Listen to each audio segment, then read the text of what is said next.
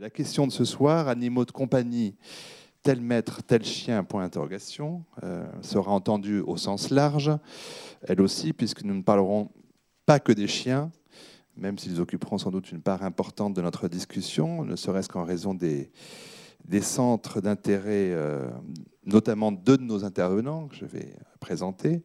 Peut-être que je les remercie tout d'abord d'être euh, présents avec nous en cette fin d'après-midi et vous présenter d'abord rapidement Laurence Bruder-Sergent, qui est comportementaliste spécialiste des relations homme-chien, euh, fondatrice et directrice de Vox Animae, dont nous parlerons, et auteur notamment euh, d'un livre qui s'intitule Mon chien, c'est quelqu'un de bien. C'est un des ouvrages les plus récents. Il y en a beaucoup d'autres tout près de moi, c'est Antoine Schneck qui est photographe euh, et qui a notamment, euh, parmi de nombreuses séries, puisque c'est un amoureux des séries en photographie, euh, consacré une exposition et un ouvrage intitulé Leur chien, exposition qui a eu lieu au Musée de la chasse et de la nature en 2010. Euh, il nous expliquera ce titre assez simple, à vrai dire. Euh, au centre de l'estrade, au presque, Jean-François Quinton est lui euh, vétérinaire spécialisé dans les NAC. De quoi s'agit-il Pour le savoir, vous lisez son atlas des nouveaux animaux de compagnie, NAC, donc, chez Masson, paru en 2009. Et nous attendons, il devrait occuper le cinquième fauteuil sur cette estrade, Karim Daouès, qui est lui spécialiste des reptiles et de la terrariophilie, qui est notamment l'un des co-auteurs d'un livre qui s'appelle Reptiles, aux éditions du Chêne. Euh, c'est pour la présentation un peu officielle et rapide des invités. Je guette en espérant voir arriver un reptile ou non. Euh, bienvenue, monsieur. Euh, présentation rapide et officielle. Je vais un peu développer pour leur première prise de parole et je vais bien sûr, alors, puisque nos intervenants demandent toujours ce qu'ils viennent faire vous posez des questions, vous y répondrez si vous voulez. Euh, généralement, vous répondrez à côté, hein, c'est le but des questions que de ne pas y répondre. Et puis surtout aussi, sentez-vous libre d'intervenir, de réagir, de commenter le, propos de tel ou tel autre intervenant. Il ne s'agit pas de délivrer une communication euh, de votre savoir, mais plutôt d'être en discussion la plus libre et riche possible, que cette parole circule. Euh, juste quelques tout petits chiffres pour mieux situer les enjeux de notre discussion ce soir. Le dernier recensement fait état de 61,6 millions d'animaux de compagnie en France, ce qui est la plus grande population de l'Union européenne. Il faut bien qu'on a les records que l'on peut. Euh, plus d'un foyer sur deux possède un chien, un chat, un poisson rouge ou un rongeur. Alors les poissons, c'est vrai, c'est peut-être les moins qui demandent le moins d'efforts. Il y en a 36 millions et quelques en France. Et les chats et les chiens euh, arrivent ensuite dans ce, dans ce trio de tête. Euh, un quart des foyers possèdent au moins un chien et 27% au moins un chat. On, le verra, la courbe s'est inversée. Ce n'est pas, pas les sondages politiques, mais il y a plus de chats que de chiens aujourd'hui. C'est une courbe qui, qui s'est croisée récemment. Et puis, euh, dire aussi que les dépenses vétérinaires ont connu une hausse de 72% sur les dix dernières années, toujours en France ce que Jean-François Caton pourra peut-être nous, confirmer dans un instant. Euh, je commence évidemment avec Laurence Breder-Sergent euh, pour dire que vous exercez depuis 1998 en tant que comportementaliste et éducateur canin en Alsace. J'ai voulu euh, féminiser, dire éducatrice. Non, ah bon, parce que je, me fie au CV donné par nos invités. Je pense que ça doit être ouvert, mais réessayez peut-être si on vous entend. Vous pouvez dire éducatrice. Voilà, alors je, dirais éducatrice, alors merci. Euh, vous aidez les propriétaires à mieux vivre avec leurs animaux. On va résumer comme ça un peu, votre travail. Auteur ou co-auteur de nombreux livres, notamment euh, La cause des chiens en deux volumes. Euh, J'éduque mon chien moi-même, le canictionnaire illustré, euh, voilà. Et, puis fondatrice, je l'ai dit, de, cette école de formation Vox Animae qui dispense des formations au métier de, des relations homme-animal. Alors euh, justement, peut-être commencer par là, homme-animal et pas seulement homme-chien. Est-ce qu'il y a pour vous, et c'est une question que je pourrais poser à d'autres peut-être, des bases communes dans ces relations, quels que soient les animaux, relations homme-animal? Oui, à partir du moment où on parle d'animaux domestiques, donc des animaux qui vivent à nos côtés, il y a inévitablement, et on le souhaite, un lien qui se crée. Ce lien est plus ou moins fort, plus ou moins ténu. Le lien d'attachement est fondamental et il va déterminer toute la relation telle qu'elle s'organise ou se désorganise. En tant que comportementaliste, j'interviens justement quand dans la relation quelque chose dysfonctionne et il y a un déséquilibre. Donc mon travail, c'est d'expliquer aux propriétaires quels sont les besoins biologiques et éthologiques des animaux qu'ils ont dans leur foyer et de voir si le milieu de vie qu'on leur propose correspond à leurs besoins. Euh, juste pour préciser encore les choses, est-ce qu'on peut résumer euh, en quoi, selon vous en tout cas, en quoi consiste le travail de comportementaliste et de quelle façon on acquiert cette formation pour le devenir? Alors c'est un métier, un métier pardon, qui a pour but d'aider les propriétaires et leurs animaux à vivre mieux ensemble. Donc on reproche euh, aux chiens et aux chats souvent des comportements que l'on a fait nous-mêmes naître. L'approche que moi j'enseigne et que je pratique, c'est l'approche qui considère la pression façonnante de l'environnement. C'est-à-dire le fait que c'est parce que cet animal-là est placé dans ce milieu-là, avec ces personnes-là et dans ce contexte de vie-là, qu'il en vient à développer ces comportements-là. Dans un autre contexte de vie, cet animal ne développerait pas forcément ces mêmes comportements. Donc ça, c'est mon approche, de, de considérer la pression façonnante de l'environnement.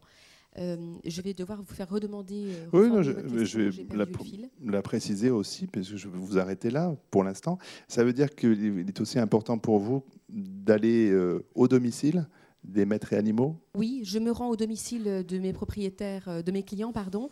Euh, par contre, je reçois aussi à mon, à mon bureau à moi. Ça dépend.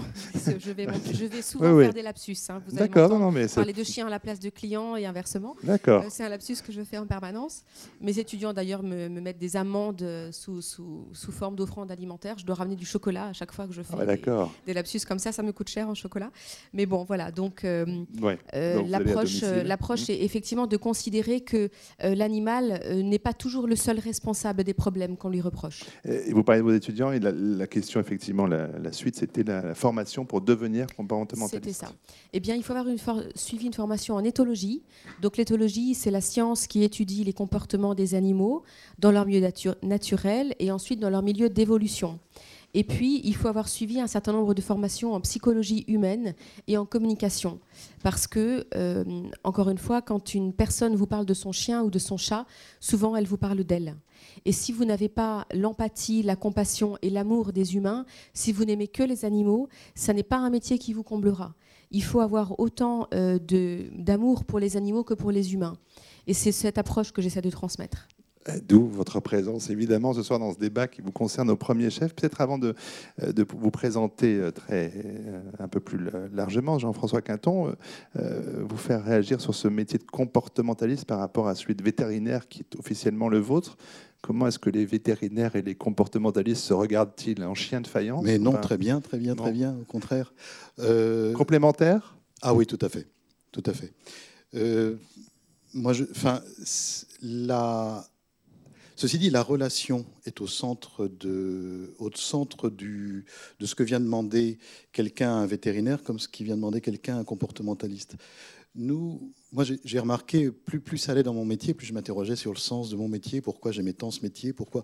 Et en fait, je me suis rendu compte que ce qu'on nous amenait à soigner, c'était pas tant l'animal, c'était pas le maître non plus. On va pas se mettre à faire la psychanalyse sauvage. Puis on n'est vraiment pas là pour juger euh, du comportement de telle ou telle personne. Mais ce qu'on nous amène à soigner, c'est la relation mm. maître-animal. Et cette relation, nous, en tant que vétérinaires, il faut qu'on en prenne soin, euh, d'une part, du début jusqu'à la fin. C'est-à-dire que quand les gens ont peur que leur animal meure, ben, quelque part, c'est la fin de la relation qu'il faut gérer, donc il faut, aider à ce que ça se passe le mieux possible. Et dans ce sens, on est très complémentaires, parce que moi, j'ai pas le temps, pas le goût non plus euh, de, démêler certains problèmes comportementaux, pas la patience non plus, euh, parce que moi c'est plus, je suis plus intéressé par le côté médical, scientifique. Mais euh, vous le faites avec des chiens, mais moi je, le fais beaucoup. J'ai une consoeur qui est comportementaliste en perroquet. Et il y a beaucoup, beaucoup, beaucoup de choses à dire, à faire, et on commet beaucoup d'erreurs en tant qu'humain euh, le mieux intentionné soit-il, soit, on commet beaucoup d'erreurs dans la, cohabitation avec son animal, énormément. Alors peut-être juste avant d'en revenir justement à votre spécialité, est-ce que, si je vous entends bien, chaque vétérinaire doit être un peu comportementaliste? Oui, absolument. Et, je renverse la proposition, chaque euh, comportementaliste doit avoir des bases de vétérinariat Non, non, je pense qu'il ne faut surtout pas que euh, nous outrepassions les limites de nos compétences. je ne vous dis pas de soigner, mais une connaissance, je dirais, médicale, physique, physiologique des animaux que vous recevez. Alors, on a une connaissance euh, au niveau de la biologie de l'animal, c'est-à-dire de ses besoins. Vous avez la fameuse pyramide de Maslow. Hein, le, chien, le chat aussi est concerné par. D'abord, il lui faut son confort, il faut qu'il soit repu, il faut qu'il soit à l'aise, dans des conditions de vie qui soient euh, sécurisante. Après, tout ce qui concerne la biologie euh, et, quand ça dysfonctionne surtout, euh, moi j'ai vraiment très grand cœur de, dire à mes étudiants attention, ce ne sont pas nos compétences. Il ne faut pas qu'on aille là où on n'a pas été formé. je voudrais juste rebondir, si vous me le permettez, par rapport aux propos que vous avez tenus. Il y a énormément de propriétaires qui pensent que l'amour suffit que le fait d'aimer son animal va faire qu'on va lui fournir tout ce dont il a besoin. Et malheureusement, et les gamins aussi, si c'était hein. vrai, pardon. Et les gamins aussi, il y a beaucoup de parents qui pensent que.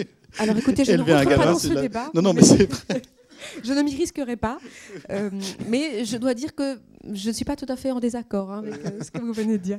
Euh, disons que voilà, l'amour ne suffit pas. On pense aimer son, chien ou son chat, et malheureusement, on tombe très vite dans la maltraitance, dans le sens de violence invisible. Déguiser son chien ou son chat, les mutilations de convenance, euh, tout ça, ben, c'est pas vraiment de l'amour. On pense qu'on donne de l'amour à son chien quand on le déguise, ça n'est pas le cas. On va bien sûr parler de, ces, de ces questions-là. Jean-François Quinton, donc, quand même, pour dire que ça fait 15 ans maintenant que vous avez choisi de vous spécialisé dans ces NAC, euh, mhm. et que c'est bien sûr là-dessus que j'ai envie de vous interroger, et on va y revenir euh, encore plus précisément tout à l'heure. Mais euh, même question, peut-être, est-ce qu'il y a des grandes bases communes sur la relation homme-animal qui sont valables pour la relation homme-chien ou la relation homme-perroquet pour vous? Oui, il y a une... en fait, moi je ferais juste une dichotomie, puisque NAC, ça, ça incorpore aussi les reptiles. à part, les reptiles, ce ne sont pas des animaux avec qui on peut avoir, puisqu'on parle de relation, une mm. relation réelle, sauf les tortues euh, euh, qui, reconnaissent leur maître. Et, en fait, quand on a des reptiles, c'est un peu la même chose que quand on a des poissons. C'est joli à regarder, c'est un intérêt plus de scientifique, entre guillemets, ou de, de collectionneur.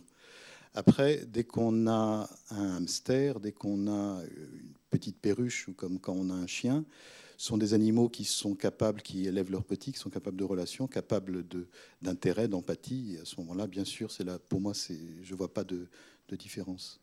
Euh, quand vous avez choisi de vous orienter vers les NAC exclusivement, euh, il vous a semblé qu'en France, il n'y avait pas les, lieux de formation ad hoc. Vous êtes allé aux États-Unis. Est-ce que depuis ces 15 ans, donc la situation a changé Et aujourd'hui, un vétérinaire qui voudrait euh, voilà, se spécialiser comme vous va trouver en France matière à enseignement?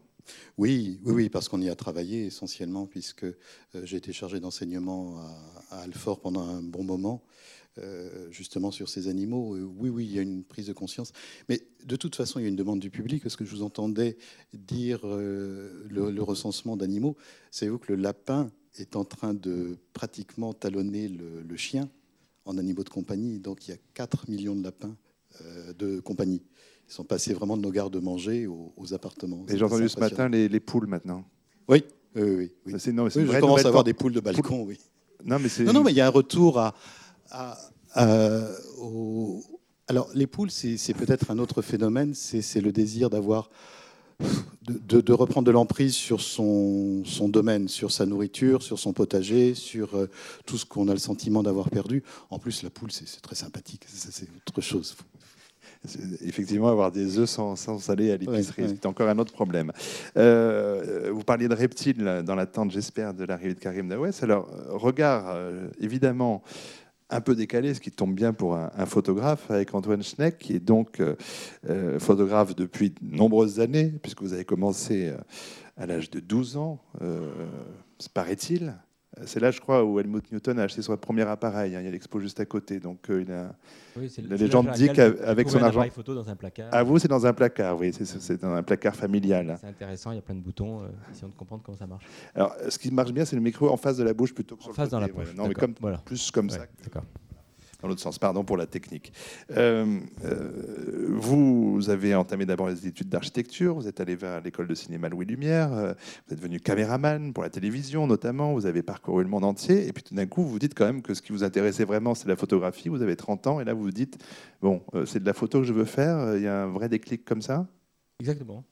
Exactement. il y a un moment, à la suite d'une bourse qui m'a permis de, de voyager, où je me suis intéressé vraiment à d'autres choses. Je me suis intéressé au problème de gestion du personnel dans l'audiovisuel. Euh, Je connais. et voilà. Et ça m'a permis de prendre conscience que dans la vie, si on avait les moyens, il fallait vraiment faire ce qu'on avait envie de faire. Et donc j'ai arrêté cette course à la recherche de travail dans le monde de l'audiovisuel qui est vraiment qui prend beaucoup de temps. Je suis allé à la Fnac, je me suis allé acheter, je suis allé un appareil photo et j'ai commencé à faire de la photo. Ayant fait des études d'architecture, je suis allé vers la photo de décoration d'intérieur. Et hum, pendant, quelques minutes, on va pas parler d'animaux, hein, excusez-moi. Euh, et donc j'ai commencé à faire de la photo de déco. Et puis très rapidement, dès le début, j'ai voulu faire un travail personnel, un travail de portrait. C'est la première chose qu'on veut faire quand on achète un appareil photo, c'est faire. Euh, je suis allé faire la photo de décoration d'intérieur parce que, ayant fait des études d'architecture, sachant aussi que la presse de déco était très florissante, c'était, il y avait, du travail. Bref, j'ai commencé à faire ce travail plus personnel de portrait, et là, j'étais confronté à un problème. Je, je vous livre tous les secrets de. Il faut trouver des mannequins, il faut trouver des maquilleurs, il faut trouver des décors, il faut trouver de la lumière. Ça devenait, ça devenait compliqué. Et donc je me suis dit, je vais éliminer tout. Je vais pas mettre de décor, je vais pas mettre de maquillage, je vais pas mettre de lumière, mais je vais, ayant fait une école assez prestigieuse en France qui était Lou Lumière, j'étais très attaché à la technique, à la qualité de l'image. J'ai ouvert les magazines, je voyais les photos d'Edmund Newton ou de, de plein de photographes, et tout de suite j'étais arrêté par des problèmes dans les yeux des mannequins. Il y avait à l'époque les reflets des parapluies, des boîtes à lumière. Et je me dis, mais c'est pas possible. On peut, euh, peut pas faire ça et, et mettre des grands carrés dans les yeux des filles. Et donc là, j'ai mis 10 ans à essayer de comprendre comment faire des portraits sans décor. Ça, c'est facile, on met un fond noir, avec une lumière étale, on finit par y arriver, sans reflet dans les yeux. Euh, parce que, et donc, petit à petit, et en particulier avec l'arrivée du numérique au bout de 10 ans, la retouche, le, travail, j'ai commencé un travail de portrait, euh, à partir du portrait de commande. Et je suis beaucoup allé, je suis souvent aux États-Unis où j'avais un agent là-bas qui. Et il y a une tradition dans les riches familles américaines, même moins riches, de faire appel à des artistes, à des photographes, pour faire des portraits des enfants, de la famille, qu'on ose afficher dans, au-dessus du Steinway ou dans les grandes maisons. Euh, et après quelques années, j'ai commencé à faire ces portraits, et puis parfois, les chiens faisaient partie de la famille. Vraiment, aux États-Unis, c'est quelque chose. Toute la bourgeoisie américaine a un chien. Et ben, j'ai fait quelques portraits de chiens. Et rentrant en France, j'ai rencontré, à l'occasion d'un reportage que je faisais sur le musée de la chasse et nature, Claude Dantenez, qui, est le conservateur du musée de la chasse et de la nature, qui est un sublime musée à Paris, qui invite régulièrement des, artistes contemporains à faire un travail. Euh, je lui ai présenté mon travail et il m'a dit Ah, c'est vraiment bien. C'était deux jours avant le vernissage, l'inauguration du musée, la réouverture du musée. Il m'a dit Euh, J'aimerais bien qu'on ach- achète, que le musée achète une de vos pièces euh, pour le vernissage après-demain. C'était techniquement pas possible de tirer la photo, l'encadrer et qu'elle soit livrée. On s'est revu quelques semaines après. Et là, il me dit J'ai eu une idée. J'ai une idée, je vais vous montrer deux images. Ah, Voilà, j'ai une idée. Ah, Ah, non, ça, va arriver. Ça- ça va Tant que la connexion va. Euh, Ah, c'est- formidable, nous sommes filmés. On en apprend tous les jours. Alors, Euh, tant que la. Il y, a, il y a dans un certain nombre de châteaux en France. Je crois que nous allons être Ah, aidés. Ça va venir. Toc, sans doute. toc, toc, ça, ça marchait. Oui, mais ça marche bien en répétition, ces choses-là. Mais... Il y a dans un- Voilà. Voilà. Vas-y, Sam. Il y a dans un certain nombre de châteaux en France, en Italie, il y avait une tradition de faire des portraits, Le micro. des portraits d'illustres, qui sont des portraits qui a au-dessus au-dessus des murs. Au château de Beauregard, là, il y a de portraits euh, à Waron, à un certain nombre de châteaux en Italie. Et hum, Claude Dantenez m'a proposé de faire une galerie de portraits de chiens illustres, de chiens appartenant à des gens illustres. Donc, euh, il y a deux ans, il y a eu au musée de la Chette cette exposition de 69 portraits, des grands formats de chiens. Et donc, alors que j'étais pas du tout intéressé par les chiens, je- euh, j'ai été élevé avec un chat. Je connaissais, connais rien du tout aux chiens. Je connais aucune race. Il faut me poser aucune question à ça. J'étais amené à me retrouver pendant un an et demi qu'a duré le- l'ensemble des prises de vue, euh, à un mètre de ces chiens, des petits, des gros, des gentils, des méchants, pour faire leur portrait. Et ça a donné ça. A donné ça. Donc, voilà. Et donc, le, ça, le chien de Sir John Elliot Gardiner. Voilà. Rock Morel. Ça, c'est un chien de Yves Saint-Laurent. Mogic 4. Le chien de Isabelle Adjani. Non mais là, vous rigolez pourquoi? Vous rigolez? Mais, ben, Parce que la ressemblance. non? Et- euh, Non, non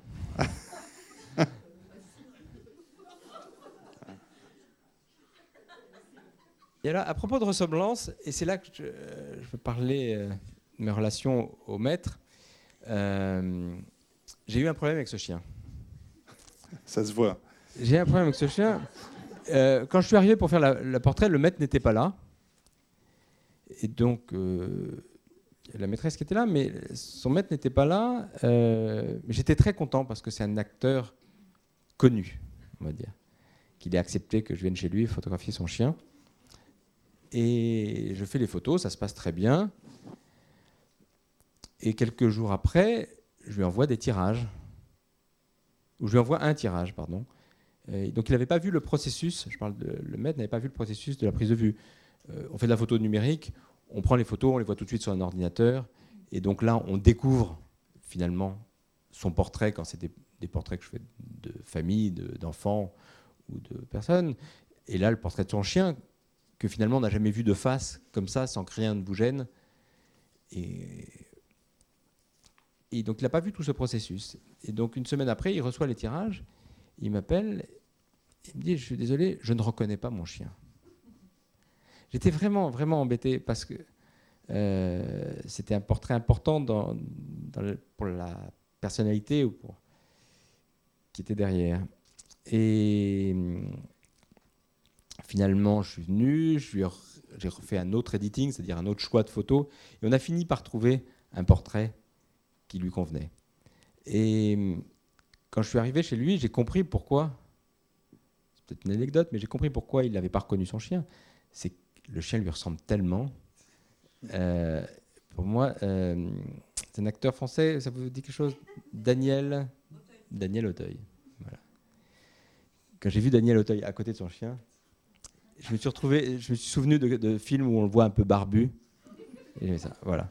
Euh, voilà, c'est un chien un peu rigolo, c'est le chien d'Isabelle Mir, championne du monde, vice-championne du monde de ski.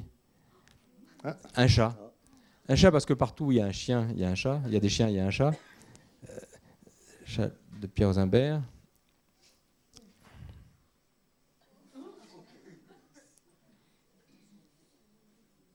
Voilà, je vous fais circuler quelques portraits.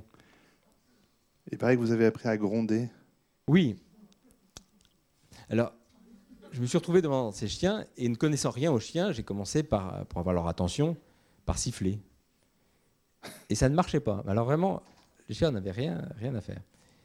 Et j'ai fini par comprendre ce qu'il fallait faire, en particulier pour les petits chiens. Pour les, les très gros chiens, ça les impressionne moins.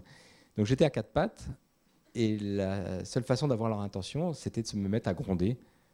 Donc, euh, je ne vais pas vous faire le bruit, mais euh, un, grondement long pendant toute la séance de prison. Le chien était tellement étonné de voir cet énergumène à quatre pattes en train de lui parler chien, enfin essayant de croire, croyant qu'il lui parlait chien, hein, qui me regardait fasciné. Voilà, donc c'est comme ça que j'ai pu faire ces, ces portraits. Docteur Bauder, sergent, vous confirmez que c'est une façon de faire pour capter l'attention d'un chien que de se mettre à quatre pattes et à gronder C'est une façon de faire, mais su- surtout, je suis très heureuse d'entendre l'interprétation qu'en fait euh, monsieur en disant le chien était tellement étonné. Euh, parce que c'est vrai. un autre euh, professionnel pourrait dire le chien sait qu'il doit m'obéir. Il a compris qu'il devait m'obéir, alors que c'est pas ça du tout. Le chien, il a dû se, se dire qu'est-ce que c'est que cet euh, objet grondant non identifié, et donc du coup, ça a capté son attention. Donc je pense que j'aime beaucoup votre interprétation, euh, qui, qui, justement me paraît très factuelle et, et très objective. Alors, ça, ce, ce, ce, petit chien qui a l'air tout doux. Euh, qui est un chien euh, qui est une arme de combat. Hein, oui. Hein euh, J'ai une anecdote assez rigolote. Je j'en avais pas dans ma collection. Euh, les acteurs, les hommes politiques français ont peu chez eux ce genre d'animaux. Euh, et donc je passe dans la rue et je vois une voiture. C'est David Douillet, je crois, qui ah, a une collection de Rottweiler. Ah ouais, non, mais là, c'était pas David Douillet. Oui, non. Ah, mais... peut-être, mais je savais pas, je savais pas, d'accord. Dire euh... qu'il est devenu homme politique, c'est ça Donc, et, et je, vois, je vois une voiture, une jeune femme, ce chien derrière, et je demande à la jeune femme, alors, je lui explique que j'aimerais bien photographier son chien. Je vois sortir ce chien très imposant, accompagné par une crevette, une jeune femme qui devait mesurer 1m50 Et on allait au studio. On a fait les photos. Et le chien était d'une gentillesse absolue. À tel point qu'à un moment, il se mettait un peu de côté. Je le poussais avec le pied. Non, mais vraiment comme, comme un, un édredon un peu lourd pour, euh, pour le remettre droit. Enfin, il, était, vraiment. Il se laissait pousser, il était très gentil. Et puis à un moment, pour avoir son attention, la jeune fille a pris une bouteille d'eau, comme ça, elle a fait. Et j'ai vu le chien faire un bond d'un mètre cinquante. Je n'ai jamais vu quelque chose aller aussi vite, avec une telle puissance, et venir euh, fermer sa mâchoire sur la bouteille, qui l'a fait exploser. Et je me dis que je préfère que ce soit la bouteille que mon bras. Euh, voilà, donc c'est la seule anecdote de violence que j'ai eue avec un chien. Sinon, ça s'est toujours très très bien passé. Euh, comme vous le dites, dans cette exposition, il y avait beaucoup de, chiens appartenant à des hommes politiques. Alors peut-être qu'on revient là aussi sur, la, euh, sur le débat, même si on, ne parlera pas que de chiens, hein, Jean-François Quinton, mais euh, il y a ce que l'animal de compagnie comme délégué narcissique, hein, pour reprendre l'expression de Boris Cyrulnik, et les hommes politiques ont souvent des labradors, parce que le labrador, c'est le le chien à la fois calme, fidèle, majestueux, etc. Il y a quand même des. Voilà. Est-ce que c'est pas un cas typique de délégué narcissique, Jean-François Quinton? Ah, Si, beaucoup de chiens. Les chats, beaucoup moins, mais les, chiens, oui, absolument. Euh, autant les labradors, euh, qui sont, euh, pour beaucoup d'ailleurs, qui ont des problèmes de, comportement, et qui sont assez souvent très énervés et qui n'ont pas cette allure euh, cette allure euh, patricienne qu'on veut bien euh, qu'on qu veut bien leur croire, on veut bien leur donner. Et moi, j'ai commencé ma carrière, j'étais jeune vétérinaire canin. J'ai commencé ma carrière avec, au moment où tous ces pitbulls, Rottweiler faisaient florès dans, euh, dans les clientèles canines. Et, je me souviens de, de vraiment, euh, l'idée d'avoir un chien, l'idée de maîtriser, de donner une, impression de maîtrise, qui est quand même assez associée au chien. De, maîtriser des chiens aussi, gros, qui peuvent être aussi impressionnants, de montrer que moi, je, je peux, je peux avoir ce genre d'animal. ce genre d'animal associé à l'incompréhension totale du comportement de ces animaux, puisque comme par hasard, le seul problème que vous ayez eu, c'est avec un Rottweiler, qui sont des races qui sont quand même assez souvent qui ont été sélectionnés pour leur agressivité. Donc certains de ces animaux, certains chiens peuvent être vraiment ont un tempérament agressif. Et je me souviens de, soigner d'avoir soigné un chien qui n'était pas tout à fait d'accord pour la, façon dont, j'allais le soigner, qui me regardait. Je voyais bien que les premiers prodrome de morsure allait arriver. Et, la dame, toute petite, disait Mais vous savez, mon chien, je l'aime tellement, et de toute façon, je réponds à son agressivité avec amour, et du coup, je, euh, du coup, je désamorce tout ça, alors qu'en fait, elle ne faisait que favoriser le, problème. Là, on rentre dans, le cœur de, beaucoup, beaucoup de problèmes de, relations euh, dysfonctionnelles, oui. Alors, dans le genre de situation là dont, vous parlez, euh, moi, je pose la question suivante. L'animal sait-il qu'on veut lui faire du bien? L'animal sait-il que le vétérinaire va le soigner pour apaiser une douleur? L'animal sait-il que quand on le vaccine, c'est pour éviter les maladies? Euh, Malheureusement, certains, euh, vétérinaires ne, ne, prennent pas en compte la peur de l'animal, euh, parce que même un Rottweiler, aussi puissant soit-il, peut avoir peur, et aussi sa douleur. Euh, parfois, il y a certains hum, professionnels qui interviennent avec euh, peu de doigté, alors qu'on peut, avec quelques petites astuces, on peut apaiser un chien qui est stressé. Euh, il ne faut pas oublier que le chien ne sait pas qu'on veut lui faire du bien. Donc il peut être agressif par irritation, par douleur, par peur, ou aussi parce qu'il a mhm. fait des apprentissages malheureux. L'histoire que vous avez racontée avec cette jeune fille qui prend la bouteille, qui produit un son, l'avait-elle fait auparavant? Le chien avait-il fait des expériences préalable, avait-il été conditionné de manière volontaire ou involontaire Elle l'avait conditionné pour réagir, avec, pour jouer avec cette bouteille. Ok. Ça, elle, était, elle était prévenue qu'il allait faire ça. C'est moi qui n'étais pas prévenu. Voilà. Mais donc, vous voyez, voir ce, chien tout doux. Elle a joué avec vous. C'est donc pas l'animal qui est en cause. Ah c'est donc pas l'animal, c'est plutôt le conditionnement qu'il a subi. Ah, je ne suis pas complètement d'accord, parce qu'il y a aussi la sélection sur certains animaux. On, est d'accord, on, va, reparler de Rottweiler si vous voulez, mais le, Rottweiler est quand même un, ça a été un chien qui a été sélectionné sur son potentiel d'agressivité. Ce sont des chiens de garde, on les a travaillés pendant, pendant des générations là-dessus. Mm. Donc effectivement, il faut rassurer, effectivement, il y a les agressions par irritation, mais il y a, il y a aussi tout ce que l'homme en a fait. Tout, le, on a fait d'un loup on a fait des tas d'animaux complètement différents. Regardez la galerie de portraits qu'on a eue, mm. avec des tempéraments complètement différents. Ça va du bichon d'Adjani, qui sont des, vrais petits coussins charmants, à, des chiens qui, qui, qui qui ont un potentiel d'agressivité qu'on a sélectionné. Après, bien sûr, il faut canaliser, après, bien sûr, il faut rassurer, bien sûr, il faut être attentif à tout ça. Alors justement, dans, cette variété, et puis pas seulement de chiens, mais d'animaux, euh, pour revenir vraiment sur le, terme de notre euh, discussion ce soir, c'est de savoir pourquoi on choisit tel animal, telle race de chien, ou un perroquet ou un, serpent. Euh, alors, évidemment, il y a les raisons que l'on croit être celle qu'on a, et puis il y a évidemment toutes les, raisons plus souterraines, plus inconscientes. Euh, effectivement, le chien comme une sorte de, blason. Euh, vous parliez de l'exemple des pitbulls qui étaient comme ça, euh, censés voilà, faire un effet comme ça, miroir sur leur propriétaire qui, qui disait euh, dominer des chiens qui eux-mêmes étaient très dangereux. Euh, le labrador, euh, pour l'homme politique, je le citais. Il y a aussi le, chien accessoire de mode. Hein. Il y a le chihuahua qu'on a dans son sac à main. Enfin, il y a toutes, ces raisons-là. Est-ce que c'est -ce quelque chose sur quoi vous pouvez intervenir en amont, Laurence Bauder-Sergent oui, oui, oui. Je le fais même quasiment systématiquement. vous savez, il y a les attentes conscientes et les attentes inconscientes. On peut choisir un chien parce qu'on le trouve beau. On peut choisir un chien parce qu'on attend de lui une tâche précise. On peut le choisir euh, comme faire valoir.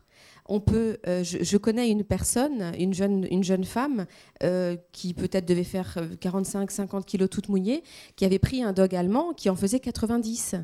Un psychologue aurait beaucoup de choses à dire sur cette situation-là. elle était venue me voir parce que, en fait, à Strasbourg, d'où je viens, elle allait d'un lampadaire à l'autre. Comme le chien tirait tellement fort, elle attrapait ce qu'elle pouvait pour, pour se retenir. Euh, un autre point important, il y a aussi certaines personnes qui choisissent le contre-pied.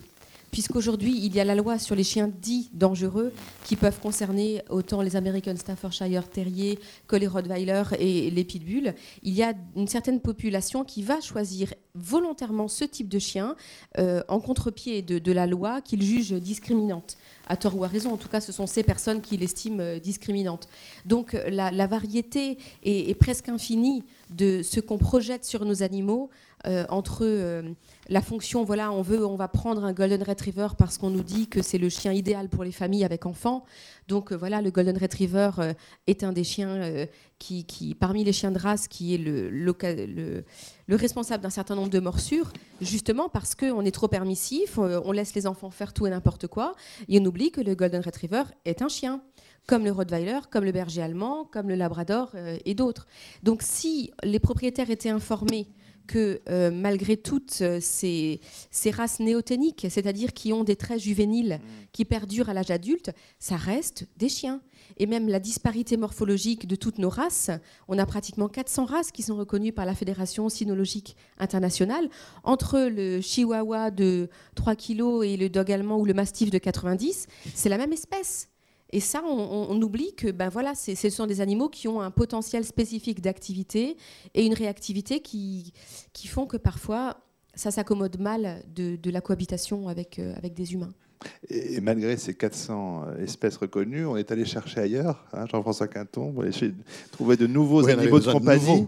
De, nouveautés. alors, c'est aussi marqué, évidemment, une sorte de, de rupture de bande, d'être différent. Enfin, il y, a, par exemple tout ce qui est le, les rats. Le rat gris étant évidemment le plus, le plus, le plus recherché, le vrai, le, le, vrai rat d'égout. Le vrai rat d'égout. Euh, la mode des reptiles, qui est quand même très importante aussi, ben, dit quelque chose chaque fois sur leur propriétaire. Comment est-ce que. Parce que être spécialisé dans, dans les NAC, c'est quand même être spécialisé sur un spectre extrêmement large. Donc, comment est-ce que vous faites avec les un propriétaires de rats, de, de, reptiles de, euh, C'est quand même très différent. Mais en fait, moi, je suis essentiellement bifurqué vers les NAC parce que mon intérêt premier, je crois, était la zoologie.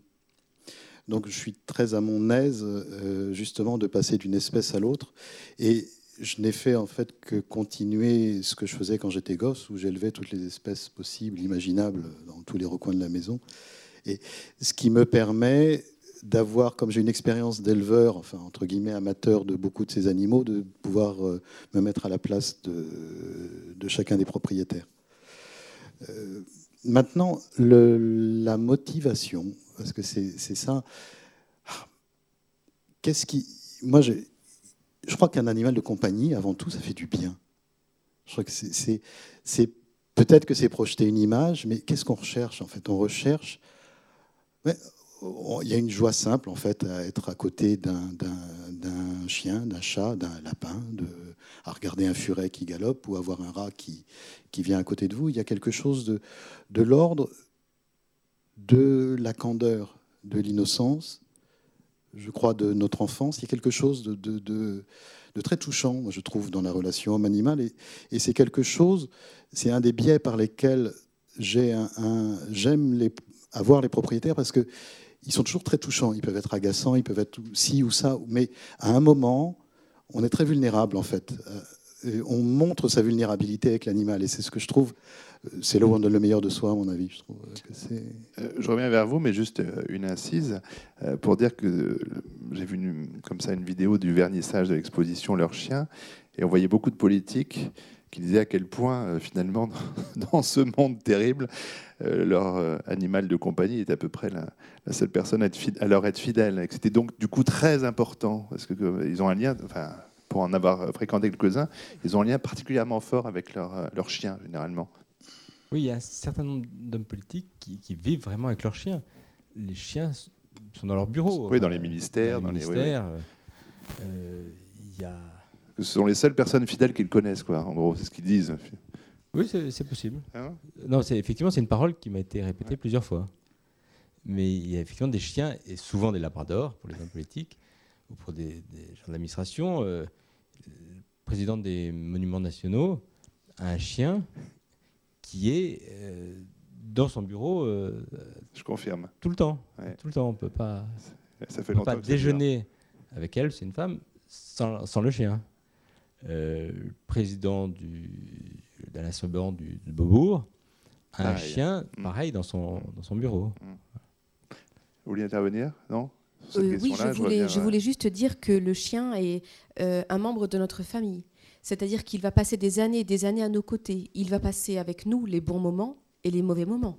Les deuils, euh, les événements positifs, tout ce qui peut nous arriver dans une vie. Euh, le chien ou l'animal de compagnie qui vit avec nous, il partage tout ça. Il partage notre intimité, il partage nos larmes, nos joies, il partage, euh, parfois il, nous voit en pyjama, il nous voit euh, faire des fêtes de famille, il nous voit nous disputer avec nos, les, autres membres de la famille. Il n'y a pas énormément de personnes, d'êtres vivants qui partagent cette intimité-là. Donc le, fait de dire c'est le seul qui me soit fidèle, moi j'irais jusqu'à dire il ne nous juge pas, il partage tous les moments et parfois on a des mouvements on a des comportements à leur égard, des remontrances qu'on peut leur faire alors qu'ils n'ont fait que produire des comportements euh, naturels, ils ne vont jamais nous, le, nous le reprocher. Voilà ce que je voulais dire. J'ai une anecdote, j'ai un truc qui me, revient. C'était une, une femme qui une femme d'une quarantaine d'années qui était là en couple avec son mari et ils m'apportent leur petit hamster russe. Il faut savoir qu'un hamster russe, ça pèse 22 euh, grammes. Donc, en général, on vous amène la cage et dedans, il y a une espèce de petite, boule de poils comme ça. Et, l'animal, c'était, je sais plus ce qu'il avait. Enfin, c'était, c'était pas, euh, ça pouvait se soigner en tout cas. C'était, mais cette femme, à un moment, quand je lui ai dit, écoutez, on va essayer, mais c'est quand même grave. Enfin, ça s'est bien terminé l'histoire. Elle est tombée en pleurs, mais d'une façon, mais à la fois, mais, vraiment désarmantée. Et, bon, elle s'est reprise après. Elle me dit "Écoutez, je sais, je suis ridicule. C'est un petit hamster russe. Mais voyez-vous, moi, je travaille avec des hommes. Je, suis dans le, BTP. Je dois être, je suis chef des, je- elle avait une poste à responsabilité. Je dois être plus forte. Je dois avoir un côté masculin, dominant tout le temps dans mon travail. Et cet animal, c'est c'est- mon réconfort. Enfin, il y a quelque chose de cet ordre-là qui, qui fait. Et excusez-moi, je voudrais. Ouais. Pourquoi on a de plus en plus euh, des NAC À mon avis, c'est parce que beaucoup de gens sont seuls. Beaucoup de gens vivent dans des petits endroits urbains. Et euh, ces lapins, ces furets, tous ces petits animaux, peuvent supporter la solitude. Et cela, à mon avis, n'apporte rien vis-à-vis de la visibilité de l'extérieur. C'est juste du ressort de, euh, du bien-être euh, de l'intime, quoi, dont vous, comme vous en parliez. Alors ça, c'est évidemment le lien très positif, hein, Mm. euh, ce que vous décrivez là. Euh, effectivement, il y a aussi parfois le souci de visibilité, c'est-à-dire de montrer euh, ces animaux c'est une forme d'existence à travers l'animal, pour sa rareté, pour son étrangeté, pour sa dangerosité. Il y a quand même toute cette, euh, euh, tous ces facteurs-là qui rentrent en, en jeu, surtout pour les, pour les Pour les nacs. reptiles, oui. Les reptiles. Avoir des, avoir des serpents venimeux ou avoir. euh, oui, oui, oui, ça, euh, ça c'est une espèce de domination de, soi-même, un empire sur soi, sur la nature, et sur, euh, au, risque même d'avoir des, animaux. euh, après, on peut rentrer dans tout le trafic d'animaux, des animaux rares. euh, et que, qui sont acquis par des moyens, par des moyens détournés, qui, qui, qui posent vraiment problème. Le perroquet peut être aussi, avoir un grand perroquet, un ara, ça, ça peut être quelque chose qui peut, qui peut être assimilé à, du, à la représentation quand même aussi. Euh, Il y a aussi cette, euh, cette envie simple, peut-être aussi d'exotisme, qui se manifeste par les nacs, non? Euh, Ouais. De dire tout d'un coup, l'ailleurs rentre dans mon appartement, d'avoir un, un serpent, ça peut être effectivement pour frimer, mais ça peut être aussi juste pour la, la beauté Ah oui, quand même oui, aussi, oui. et se dire, euh, je suis un peu ailleurs, je suis un peu hors de, hors de ce monde-là. Les gens qui ont des reptiles contemplent énormément leur animal. Les batraciens, les grenouilles, les, les, aquari- les aquariums, tout ça, c'est, c'est de l'ordre du contemplatif et aussi de l'ordre de, de gérer un équilibre subtil dans le terrarium, dans la pousse des plantes, dans recréer un coin de nature. C'est, cet ordre-là qui est complètement différent. Ah, alors, je crois que Christophe Schneck a trouvé une autre image à nous montrer. Voilà. Ah. Quelques- Ah, pardon, à chaque fois, il faut, il qu'il aille recommu- recommuter dans une autre. Non, non, partie des, de- des images qui ne sont pas forcément des animaux de compagnie. Enfin, c'est des animaux de compagnie. je rentre du Burkina Faso où, et- le micro. où les, où les poules. Je rentre du Burkina Faso là récemment où- pour faire des photos qui sont exposées au Grand Palais le- à partir de demain, à partir de mercredi. Et dans les villages où j'étais, les gens vivent vraiment en harmonie avec les animaux.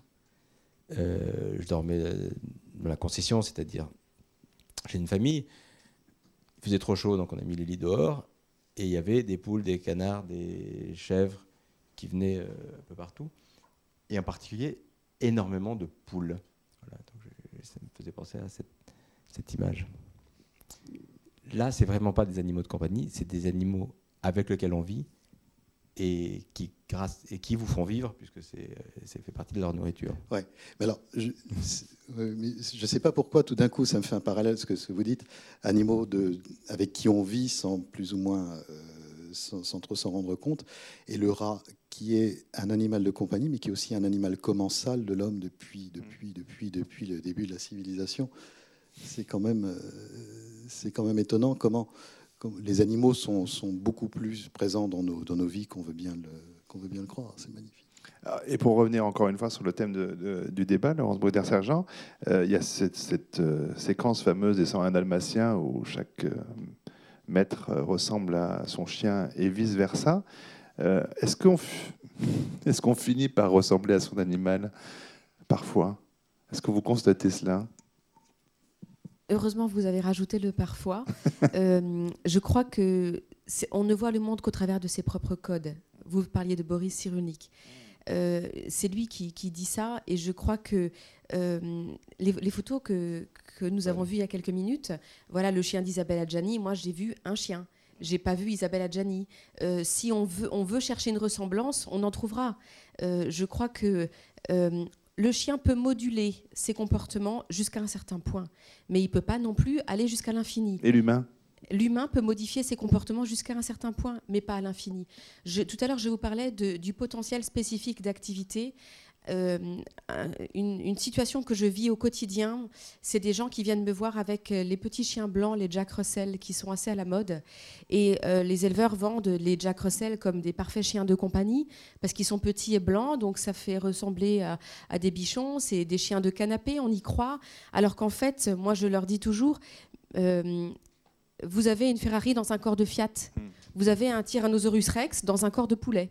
C'est-à-dire qu'il faut être dehors à courir avec votre chien trois heures par jour pour qu'il soit bien, ce chien. Et ce sont souvent des, gens qui n'ont pas pris la mesure de la situation. Le Jack Russell ne va pas devenir un Saint-Bernard. Il va pas pouvoir devenir un chien calme et placide. Et les propriétaires euh, tout rempli de bonne volonté qu'ils soient, s'ils ne sont pas sportifs, ils ne le deviendront pas. Ils vont pouvoir euh, faire des efforts et se libérer du temps pour promener le chien, jouer avec lui, le dépenser, lui proposer des occupations. Mais à un moment donné, ben, on a aussi des vies, on doit travailler, on, a des, heures dans une journée où on s'absente. Donc on peut, dans une certaine mesure, modifier son environnement, son comportement, son état d'esprit, mais on ne peut pas non plus euh, devenir totalement étranger à sa nature. Et ça, je crois que ça concerne aussi les chiens il y a des erreurs de casting fréquentes. Oui. Particulièrement dans les races de chiens. Je trouve que les gens qui ont des chats, enfin, parce qu'on demande moins peut-être à un chat, euh, on a un peu moins ce genre de, problème. Mm. Euh, les, ouais, la, c'est parti. Alors, peut-être que ça peut vous aider. Euh, moi, ce que je vois beaucoup avec les chats, c'est euh, bon, le caressé mordeur, et puis les chats qui sont agressifs avec leurs propriétaires. Et c'est souvent des gens qui me disent euh, euh Je comprends pas, mon chat, il m'attaque quand je rentre à la maison le soir et ils s'aperçoivent au fur et à mesure de la discussion que euh, le chat n'a pas pu sortir, il n'a pas pu donc dépenser son énergie, lui non plus. Il a été forcé de dormir toute la journée en attendant ses propriétaires. Et enfin, les propriétaires rentrent à la maison. Chouette, quelque chose se passe et ils vont chiquer dans les mollets euh, des propriétaires qui, qui, souvent se sentent agressés et se sentent euh, mal aimés en disant avec tout ce que je fais pour lui, il me rend même pas tout ce que, tous les sacrifices. Alors que le chat, là, le pauvre, il n'a pas eu son content de, dépenses. Et du coup, ben, il ne peut pas s'adapter à l'infini. Et à un moment donné, il faut bien que son énergie, il l'extériorise. Je ne sais pas si ça a fait revenir votre idée. Oui, c'était, oui, c'est revenu. Bravo. on se rend compte quand même qu'il y a de moins en moins de chiens dans, en animal de compagnie, de moins en moins. Je me demandais si c'était pas, si la cohabitation avec le chien est parfois peut-être plus difficile avec nos modes de vie. J'entends bien. Pas, pas le fait que peut-être que c'est de moins en moins adapté à nos modes de vie urbains, le chien, peut-être. Je ne sais pas ce que vous en pensez. Euh, je suis d'accord avec vous. Euh, un chien, vous devez le sortir au ah moins trois fois par jour. Si vous ne le faites pas, il est malpropre. Donc déjà, rien que ça, nettoyer les malpropretés, euh, ça va quelques jours et au bout d'un moment, on n'en peut plus. Donc un chien, il faut le sortir, alors qu'un chat, euh, on peut trouver en, faire, en, faisant des enrichissements du milieu, en proposant des jouets d'occupation, euh, on peut un petit peu contrebalancer le manque d'exercice, encore une fois, jusqu'à un certain mmh, point. Mmh. Pour certains chats, ça ne sera pas suffisant. alors que le chien, si vous ne le sortez pas, si vous ne le dépensez pas, il va avoir des troubles du comportement, du moins ce qu'on qualifie de troubles du comportement, alors que pour moi, ce sont juste des comportements adaptatif. Le pauvre chien, il n'a pas pu se dépenser, donc il cherche dans son environnement une solution euh, pour aller moins mal. Alors, et si, pardon, j'ai remarqué aussi qu'il y avait une typologie des propriétaires. Par exemple, les propriétaires de lapins sont en général des gens très doux, assez attentifs à beaucoup de choses, très calmes, très sensibles les gens qui sont propriétaires de furets sont en général des jeunes urbains très informés, très, euh, qui vont de l'avant, qui, connaissent les choses. Enfin, on a, c'est, quand même assez étonnant comme on sélectionne par son caractère, on sélectionne un animal qui titille les choses euh, qui, qui, nous plaisent dans la vie, en fait. Alors, et les perroquets, il y a des anecdotes à, n'en plus finir avec ce que peut dire un perroquet, parce que ça, c'est un perroquet, tout, un autre débat, mais un perroquet ne, ne, fait pas que répéter, il, peut, il comprend les mots, il peut, et il peut les dire à, bon escient. Je me souviens d'une dame, une, vieille dame qui, qui, euh, vit depuis, euh, je pense, une quarantaine d'années avec son perroquet. La, la, dernière fois qu'elle me l'a apporté, mais vous savez, il fallait que je monte sur un tabouret. Euh, j'étais juste au-dessus de sa cage pour chercher, pour chercher un livre sur une étagère. J'étais pas rassuré. Et à ce moment-là, j'étais sur le tabouret et elle me regarde, elle me dit Ça va aller, Jeanne, ça va aller. mais mais c'est pas inventé parce que j'ai eu, des perroquets, ou aussi des animaux. Euh, une dame me laisse un perroquet en me disant, je vous préviens, il mange les doigts. Vous faites attention à vos doigts, il mange les doigts. Hein, celui-là. Et bon, prévenu de ça, je fais attention, j'ouvre la cage. Effectivement, le perroquet fonce, mais, mais, pour me bouffer les doigts, en hurlant avec la voix de sa maîtresse Fais attention à tes doigts, fais attention à tes doigts. Il chope les doigts. C'est, en fait, l'interface homme-animal est toujours surprenante. Toujours, toujours. Parce que l'homme rajoute quelque chose dont l'animal n'a pas conscience. Il y a une espèce de, chose qui se met en place qui, est fascinante, je trouve. Vous questionnez, euh, Laurence Boisder-Sergent, sur la, diminution un peu du nombre de chiens, dans, les, en tout cas dans les, dans les villes, notamment, ce que je disais tout à l'heure. Mais est-ce que vous pensez, euh, en miroir que le, développement euh, de nouveaux animaux de compagnie euh, vient aussi répondre à un changement euh, de rythme de vie. Est-ce que c'est aussi une des motivations qui ont poussé beaucoup de gens depuis quelques années à, charger de nouveaux animaux de compagnie? Oui, absolument, vraiment. C'est, ce sont des animaux qui sont adaptés à nos cadres de vie urbains et plus petits avec et aussi aussi aussi on peut se permettre de partir puisque tout le monde aspire à ce que l'animal, l'esclavage animal, on peut en parler aussi, mais il y, a, toute une relation maître-esclave qui, qui, se met en place. Et nos modes de vie, c'est qu'on aspire à partir pendant quelques jours, donc euh, ça n'est pas un problème de laisser un lapin si quelqu'un veut lui donner à manger ou même de le laisser pendant un week-end, ça commence déjà à être plus un problème pour un chat et c'est quasiment impossible pour un chien. Donc très clairement, oui. Et puis c'est les petits rats, les petits, tous ces animaux-là, on peut, euh, on peut, on peut les, on peut les laisser et c'est vraiment adapté. Oui. Et sur 15 ans de pratique, vous avez vu des effets de mode aussi, des, des cycles déjà qui reviennent, des, ou est-ce que euh, voilà, des tentatives qui finalement ne marchent pas? Non, les propriétaires de lapins restent des propriétaires de lapins, les propriétaires de furets restent des propriétaires de furets. Les rats, alors les rats, c'est étonnant. Parce que les rats, ça commence toujours par l'ado, euh, qui sont incompris, rebelle, qui veut qu'un rat euh, qui donne des noms, genre euh, le rat qui s'appelle Cercueil, vous savez, qui est sur le. Le fameux rat cercueil. Oui, oui, oui. Et, et qui est sur le, enfin, bon, qui est sur l'épaule de l'adolescent. Et, et, en fait, après, l'adolescence s'en va ou se désintéresse du rat. Bon, c'est pas des animaux qui vivent bien vieux, mais bien souvent, les parents prennent le relais et me disent Mais qu'est-ce que c'est mignon, je vais en avoir un pour moi. J'ai même une grand-mère qui a pris des rats. oui, c'est assez amusant. Euh, et enfin, avant de peut-être donner la parole au public, Laurence Boisder-Sergent, euh, on évoquait toutes ces espèces de chiens. Alors, euh, on comprend bien que la plupart sont pas forcément acclimatés euh, à nos latitudes, sont, ou alors sont des croisements, sont des importations, et que du coup ça, génère aussi d'autres problèmes. Un chien qui n'est pas dans son milieu naturel, entre guillemets, déjà a fortiori en appartement et en maison. Est-ce qu'il n'y a pas pardon de, poser une question aussi énorme, mais est-ce qu'il n'y a pas une régulation envisageable? Est-ce qu'il n'y a pas des, discussions possibles, des autorisations euh, Je ne parle pas seulement des animaux dangereux et de ce qui a pu être euh, euh, instauré comme, comme réglementation pour les, les, les pitbulls, les rottweilers, des choses comme ça, mais voilà, est-ce qu'on ne pourrait pas faire quelque chose qui serait un peu plus de bon sens, de se dire bah, tel type d'animaux, non, ils ne peuvent pas vivre dans un appartement à Paris? Je crois que ce sont, ça pourrait venir des éleveurs des vendeurs de chiens de race qui pourraient questionner les acheteurs. ça pourrait réguler déjà un grand nombre de situations euh, problématiques. Euh, je crois qu'il ne faut pas aller dans, dans, l'idée de légiférer parce que euh, la loi sur les chiens dits dangereux est, très discriminante quand même. Hein. Le Rottweiler a beau avoir un, un, seuil de réactivité, de rapidité et de puissance de mâchoire que l'on connaît, il n'est pas le seul. Moi, j'ai moins peur d'un Rottweiler que de certains dogs argentins ou de certains bulles terriers. Euh, donc, je pense que le Rottweiler, malheureusement, euh, je vais faire pardon pour la terminologie, mais je crois qu'il est un peu victime du délit de sale gueule. Hein.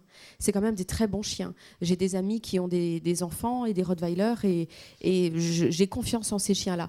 Donc, je crois qu'il ne faut pas trop que, l'État se, se mêle de légiférer. Par contre, il faudrait qu'il y ait obligation pour les éleveurs de faire une, une enquête.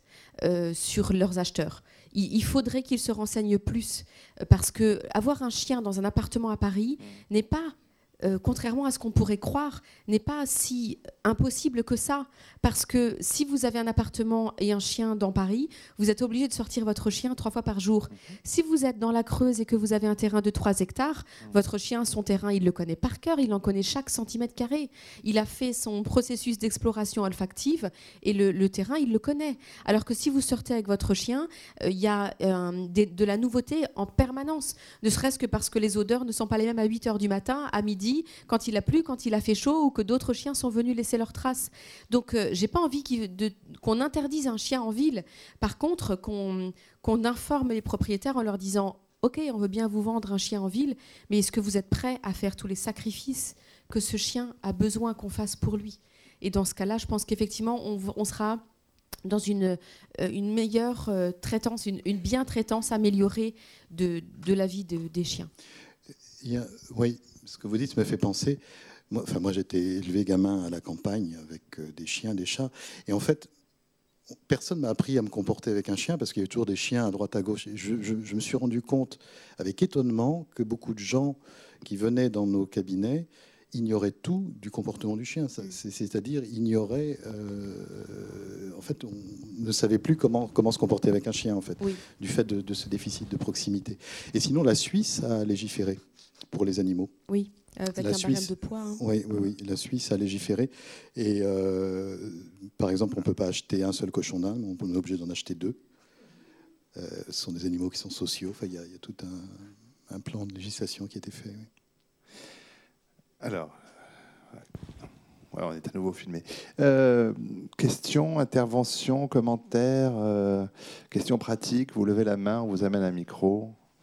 Ça marche de façon très simple. Vous n'avez pas été dressé pour lever la main, je vois ça. Ça peut changer à tout instant. Non? Pas de questions déjà Personne n'a envie de savoir euh, quel type de chien acheter selon l'environnement Ah ah, c'est une super bonne blague de votre camarade. D'accord. Euh, non, pas pour l'instant. Vous vouliez nous montrer quoi comme image, Antoine Schneck? En fait, comme vous étiez en train de chercher, mais non, non, mais une photo d'oiseau. Ah. ah oui, tiens, on n'a pas parlé des oiseaux, tiens. Enfin, c'est des perroquets, mais enfin, pas, tout à fait. La... Enfin, certes, ce sont des oiseaux. les oiseaux, oui, ça va des petits passereaux, des canaris, aux perroquets. c'est chez les oiseaux qu'on a le. Ouais. on pouvait ne pas avoir l'image. Pendant ce moment-là, ce serait bien. Euh, quel, on l'a à nouveau. Euh, quel problème spécifique par rapport aux, oiseaux? Bah, sur les petits oiseaux, pas, beaucoup de, problèmes, sauf que, euh, alors, je ne sais pas si on peut appeler ça une histoire de relation homme-animal, mais en tout cas, les canaris, les canaris que l'on laisse sur le balcon à Paris peuvent tout à fait être attaqués par des faucons au travers de la cage. J'étais assez surpris quand, quand, j'ai vu qu'on m'apportait certains petits canaris abîmés comme ça. Ah, ils sont magnifiques. Animaux de compagnie. Hein. Ouais, ouais. Bah oui, ça commence souvent par là. Ah, il a une manivelle celui-ci. Ah, ils sont beaux, ça, oui. Ah. C'est quoi ça, docteur? Ça, c'est. Vous avez un canari à gauche et puis un, diamant mandarin à droite. les diamants mandarins, c'est ces petits animaux qui font comme ça, qui se reproduisent beaucoup, beaucoup. On teste vos connaissances en même temps, c'est formidable. Un diamant. C'est, je crois, les, beau, hein, les premières photos d'animaux j'ai fait. Euh, tout mon travail, c'est d'utiliser de la photo, non pas pour raconter des histoires, donc il n'y a, pas de décor, euh, je fais pas le, porte- le portrait d'un chien, je permets juste, avec, cette technique, en particulier avec la prise de vue numérique qui permet une très très grande qualité de finesse, et pour ceux qui passeront euh, dans la semaine au Grand Palais, c'est des tirages de très grande dimension. Les portraits des chiens, on faisait un mètre carré. les- voilà. On peut les regarder. Moi, j'ai la chance, en tant que photographe, comme un vétérinaire, de pouvoir prendre un oiseau, de pouvoir prendre un chien et de m'approcher tout près, tout près, tout près, le regarder, le regarder. Euh, Est-ce que je permets C'est donc ça que je veux offrir au public. Que- Excusez-moi, comment faisiez-vous les teniez, les oiseaux, là, pour les Oui, prendre oui. Là, là, Oui. le propriétaire, je suis allé chez un éleveur d'oiseaux Hum. qui les tenait. Euh, là, j'avais un problème pour passer une écharpe noire autour du, du cou d'oiseau, comme j'ai fait pour les chiens ou pour D'accord. Les autres animaux ou les chevaux. Euh, et donc là, on, on- on voit comment les plumes sont implantées, comment. Ah ouais, c'est fascinant. Ces petits dinosaures, hein, les oiseaux. hein. On oublie, mais Voilà, c'est. Alors, je profite en l'absence de questions, puisqu'il n'y a toujours pas de bras qui se sont levés. Ah, bah, bon, je la garde sous le coude, je risque d'en avoir besoin d'ici 20 heures. Donc, le micro vous arrive. Oui, je me demandais en fait si on n'en faisait pas un peu trop avec les animaux, parce qu'à vous entendre, il y a quand même beaucoup de comparaisons avec les humains. Vous parliez d'amour tout à l'heure, le même amour qu'on donne à un animal. Et moi, mes grands-parents effectivement étaient aussi élevés à la campagne, et pour eux, un animal, c'était voilà quoi. Et ils le maltraitaient pas ou le voilà. Donc euh, Euh, votre question, c'est comment on ce qu'on ressent par rapport à un animal, c'est ça? C'est pas la façon dont on le traite, parce que de toute façon, on le traite à peu près de la même façon, c'est ce qu'on ce qu'on investit dans un animal, c'est-à-dire que les, on a changé d'investissement affectif. C'est ça. Hein, ouais. Ah bah, C'est-à-dire grandir dans une ferme avec euh, environné Ouais. d'animaux et avoir un animal de compagnie euh, dans une vie euh, ur- urbaine. Et considérer qu'un animal fait partie de la famille et C'est tout. pas du Est-ce tout que- le même rapport. Est-ce que c'est trop? Est-ce C'est nouveau, j'aurais envie de dire, je ne sais pas ce que vous en pensez. C'est plus. euh, Avant, on n'avait pas ce genre de, relation avec les, animaux. Euh, après, c'est toujours facile. C'est vrai que euh, euh, on peut aller dans la caricature dans un sens avec l'espèce d'amour kitsch pour les animaux. en disant les- et puis d'autre part, c'est facile aussi de ridiculiser le, cliché étant la, mémère à son chien. Enfin, euh, donc ouais, où est l'équilibre Euh, C'est vrai. Je sais pas. Par contre, moi, ça me gêne pas du tout de dire que j'aime mon chat. Pas du tout. Et, euh, et, je sais pas si je l'aime. Et honnêtement, je suis un foutu de vous dire si je l'aime plus ou moins que, que ma famille, ou sans doute moins, parce que quand, quand Ah, je quand peux- même, quand oui, même. non, non, mais, mais, enfin, mais, mais c'est, Ah mais je, suis- je suis pas dingue de mon chat, mais, mais euh, j'ai, une vraie tristesse quand je les perds, quoi. C'est euh, et, et quand il y a un vrai deuil quand quand on perd son animal. Et bien sûr, plus on est en état de fragilité, plus on est en état de euh, de, de perte de repères émotionnels, ce qui arrive souvent. Après, la société est de plus en plus narcissique. Donc, c'est pas étonnant qu'on ait des animaux euh, qui, qui soient jolis à regarder et dans lesquels on s'investisse narcissiquement aussi. Euh, Peut-être qu'il faut prolonger vers Laurence Bauder-Sergent. Est-ce que, c'est, est-ce que ça vous arrive d'intervenir justement parce que c'est trop, euh, c'est Oui. trop la place prise par un animal dans une famille Oui, c'est même euh, quasiment systématiquement le cas. Euh, on en fait trop pour nos animaux, euh, mais je vous rappelle aussi qu'on donne des noms à nos animaux. Comment vous pouvez traiter euh, un animal avec négligence quand vous lui avez donné un nom? Euh, Moi, j'ai des clients, leur chien s'appelle Jean-Philippe, Arthur, Max. Euh, et donc voilà, ça, ça- le, rien que, que- le fait que de vous- nommer l'animal, Est-ce que vous déconseillez, tiens, ça, de donner des, des prénoms humains à des animaux? Moi, je déconseille rien du tout et je ne juge personne. Non, mais- Chacun fait comme il peut. Euh, on on s'a- on s'ajuste. Après, euh, dans, dans le fait de est-ce qu'on en fait trop? Oui, on en, on en fait trop à partir du moment où on ne traite plus l'animal comme un animal. Mais ne voyez pas là, dans mon propos, un- une question de on devrait le traiter moins bien. Euh, on doit le traiter comme un animal et on doit lui donner le respect qu'il mérite. Moi, j'ai des animaux, j'ai décidé d'avoir des animaux, je les assume. Euh, s'il faut que j'annule mes, vacances parce que l'un est malade, je le ferai.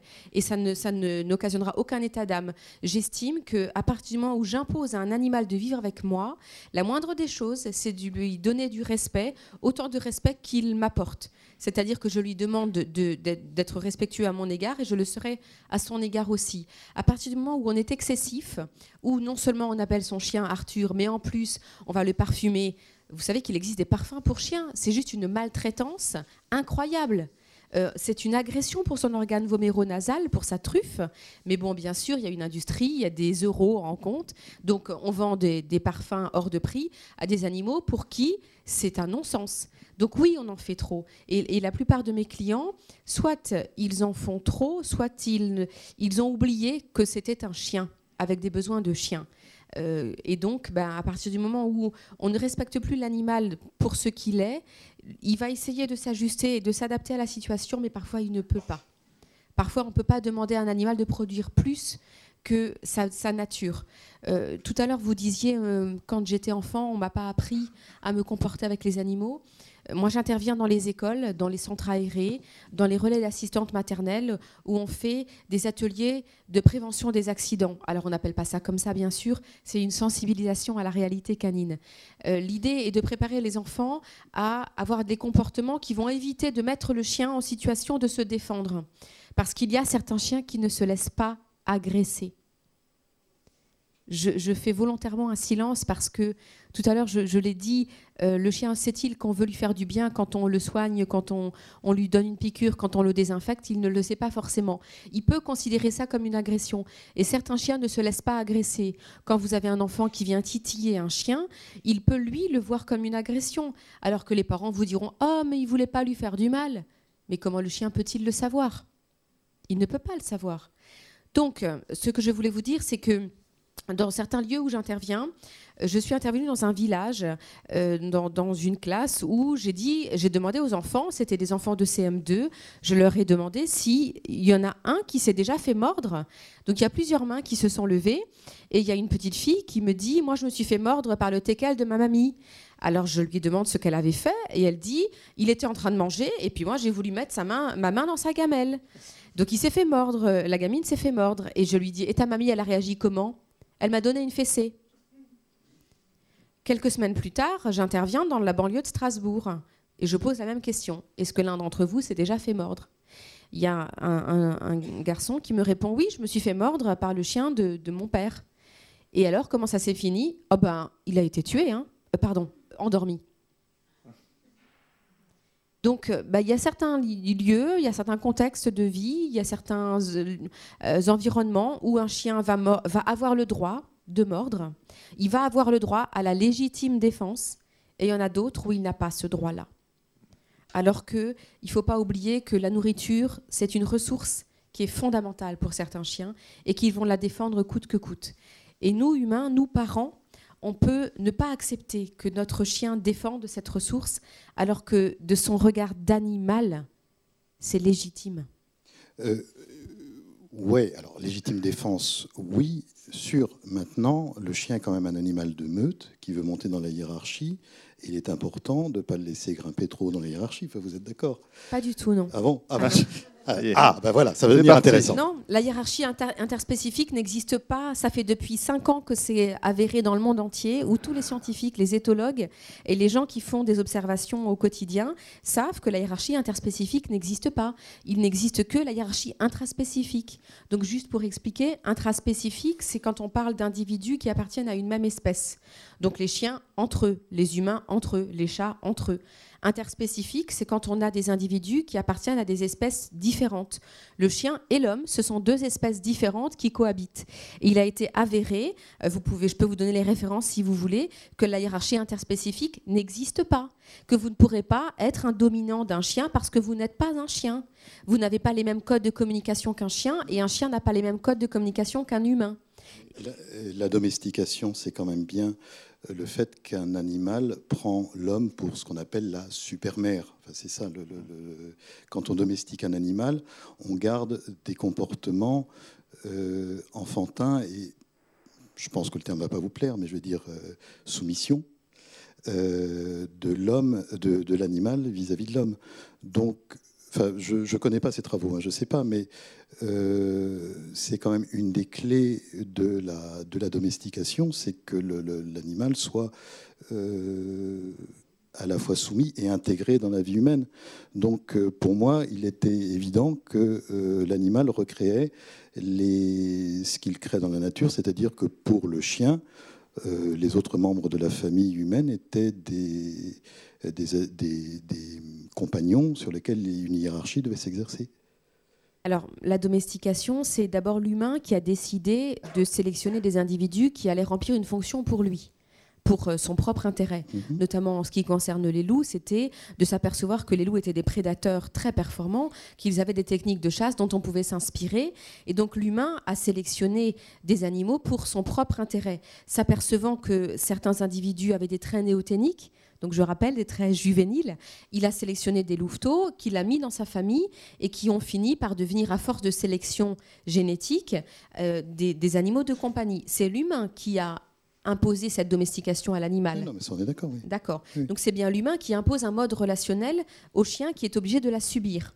Donc j'entends bien et je suis bien d'accord que nous devons poser un cadre et des limites parce que si on pose pas de cadre et pas de limites, effectivement c'est le chien qui va les poser. Mais c'est pas parce que nous sommes celui qui dicte les règles que nous sommes vus comme le dominant par l'animal. Nous sommes juste vus comme celui qui dicte les règles. De la même manière que vous donnez des règles à vos enfants avec des interdits, c'est pas pour autant que vous êtes euh, le, dominant suprême. C'est pas parce que on donne des règles, on donne un cadre. Et encore une fois, Boris Cyrulnik, l'absence de cadre est anxiogène. Il faut donc bien donner un cadre à son chien et un cadre à son chat, mais c'est pas pour autant qu'il vous reconnaît comme un chien. Il vous reconnaît juste comme, moi je préfère dire un leader c'est-à-dire celui qui guide, celui qui montre la voie, celui qui, donne, celui qui autorise et celui qui interdit. Mais de là à... C'est un anthropomorphisme flagrant que d'estimer de, que le chien va nous reconnaître, nous, comme étant ses dominants. Il sait juste que certaines choses sont interdites ou pas, certaines choses sont autorisées ou euh, interdites, et c'est pas pour autant qu'on est le dominant je repose le cadre et les limites hein, pardon, du débat, parce que je vois qu'il y a une intervention qui sera peut-être de nouveau euh, revenue vers le débat. Voilà, je voudrais euh, changer d'animal, mais euh, je voudrais aussi remercier M. Schnack. J'ai vu son expo à New York, c'est ma ville natale, j'ai beaucoup apprécié. La question serait pour M. Douès et puis Mme Saint-Jean est-ce qu'il est possible d'apprivoiser un caméléon? C'est-à-dire qu'au XVIIe siècle, euh, il y a plein de gens, Mademoiselle de Scudéry, le grand scientifique péresque, qui pensaient en fait euh, que c'était possible à former un reptile, à, reconnaître son maître, à répondre d'une manière affective, euh, comme juste on décrivait avec les chiens, etc par votre expérience, euh, est-ce un fantasme anthropomorphique ou est-ce vraiment possible? C'est un fantasme, moi j'aurais tendance à dire, c'est un fantasme de mammifère. Parce que les reptiles ne sont pas équipés neurologiquement pour avoir des relations affectives. Il y a, il y a pas le, ils n'ont pas le, développement cérébral qui permet ce genre de, de choses. À reconnaître une voix, par exemple. À reconnaître, oui, bien sûr. Bah, là, dans la, mesure où si... Oui, bien sûr. Oui, oui, oui, oui. Ça, c'est différent. C'est de la... C'est pas de l'ordre du réflexe, mais c'est... Euh, euh, de l'ordre de l'intérêt de l'animal, c'est de l'ordre d'un de, ses comportements. Là, c'est le comportement de chasse que vous, ou de recherche de nourriture sur lequel vous, vous agissez qui va faire que l'animal va réagir selon ses propres codes. C'est pas le lien dont vous parliez tout à l'heure. Non. Peut-être prendre. Alors, préférence euh, d'une personne à une autre, je ne crois pas, a priori. Mm. Juste qu'on ait, ait, le temps, enfin, je ne sais pas, Jean-François Caton, réponse rapide Non, personne à une autre, je ne crois pas. Habitude, oui. Mais préférence, je ne crois pas. Ouais, ce sont des, des, notions différentes. Comme je vois qu'il y a plusieurs mains qui se lèvent, j'en profite. Monsieur. Monsieur Schneck, j'ai l'impression qu'il n'y a que des chiens de race dans votre euh, œuvre. Est-ce que c'est un choix de délibéré? Alors, micro, micro. Oui, euh, c'est absolument pas un choix délibéré. Je, suis incapable de vous dire s'il y a que des chiens de race ou pas. je vous répète, je ne connais rien au chien. Euh, donc euh, voilà, le hasard. Euh, effectivement, je cherchais en partie des chaînes de personnalité. Et les chaînes de personnalité, les actrices ont des petits chiens blancs, les hommes politiques ont des gros chiens marrons. Voilà.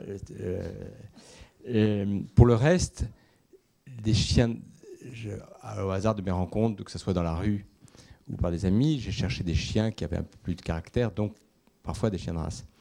Euh, je vous ai mis cette image à l'écran parce que c'est un des rares chiens que je ne suis pas arrivé à photographier de face.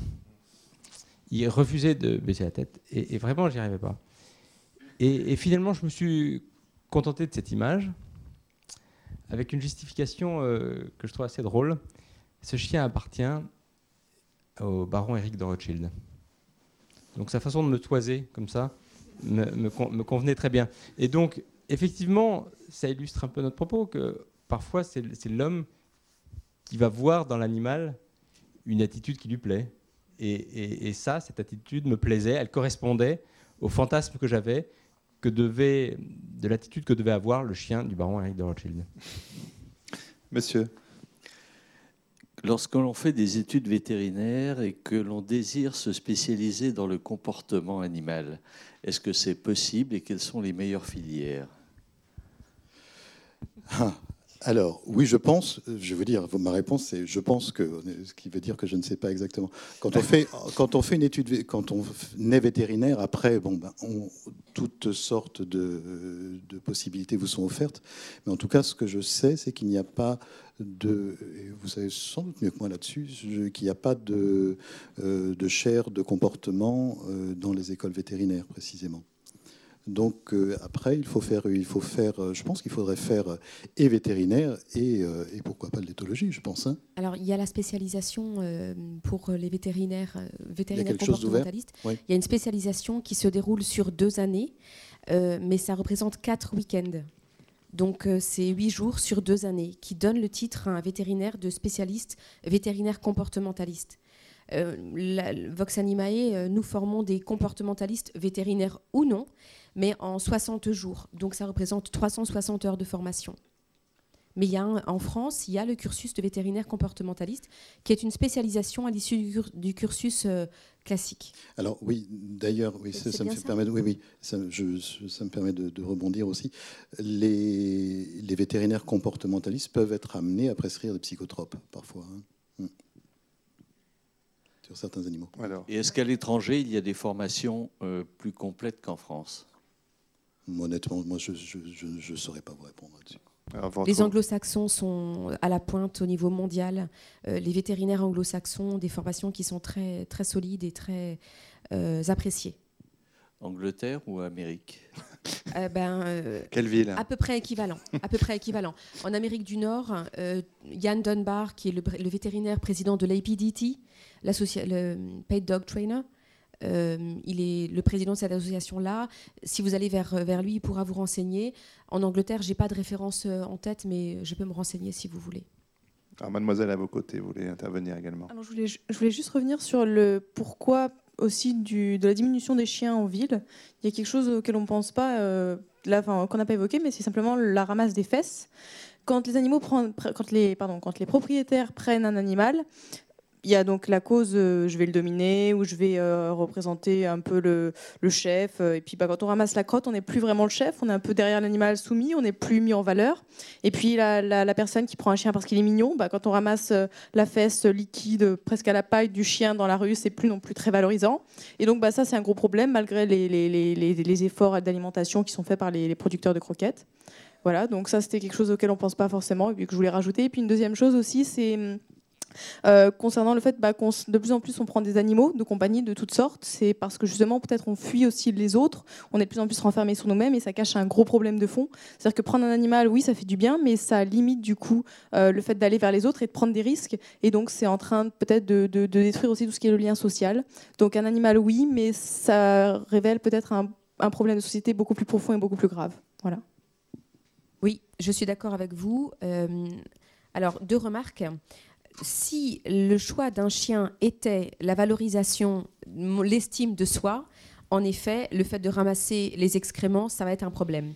Si, euh, par contre, la motivation d'avoir un chien était l'amour de l'animal, de l'envie d'avoir une cohabitation, une relation sereine, ramasser les excréments ne sera pas un problème.